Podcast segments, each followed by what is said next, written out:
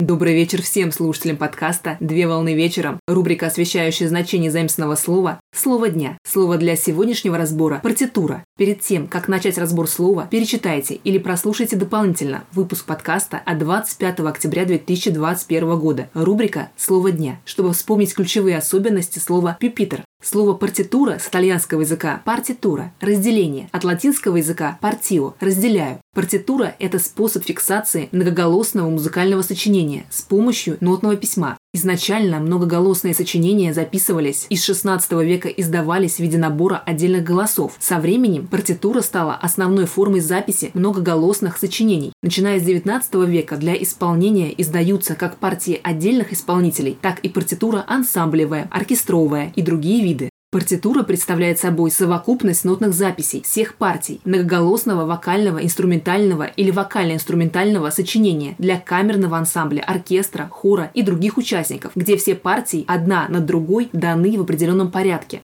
Страница партитуры читается слева направо, по горизонтали и одновременно сверху вниз, по вертикали, где каждая горизонтальная нотная строчка – голос либо одного инструмента, либо группы одинаковых инструментов.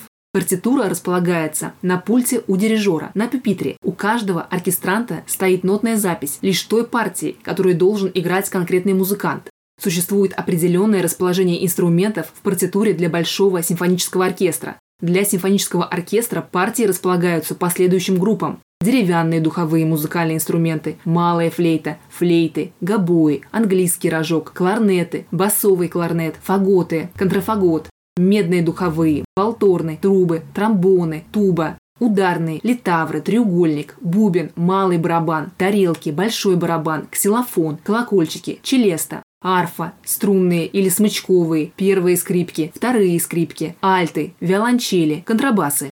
В каждой из групп партий музыкальные инструменты располагаются по высоте звучания, Партии солирующих инструментов, вокальных голосов и хора помещаются между партиями арфы и струнных смычковых инструментов. В вокальной партитуре голоса располагаются сверху вниз по мере понижения тесситуры, а именно сопрано, альт, тенор, баритон и бас. На сегодня все. Доброго завершения дня. Совмещай приятное с полезным.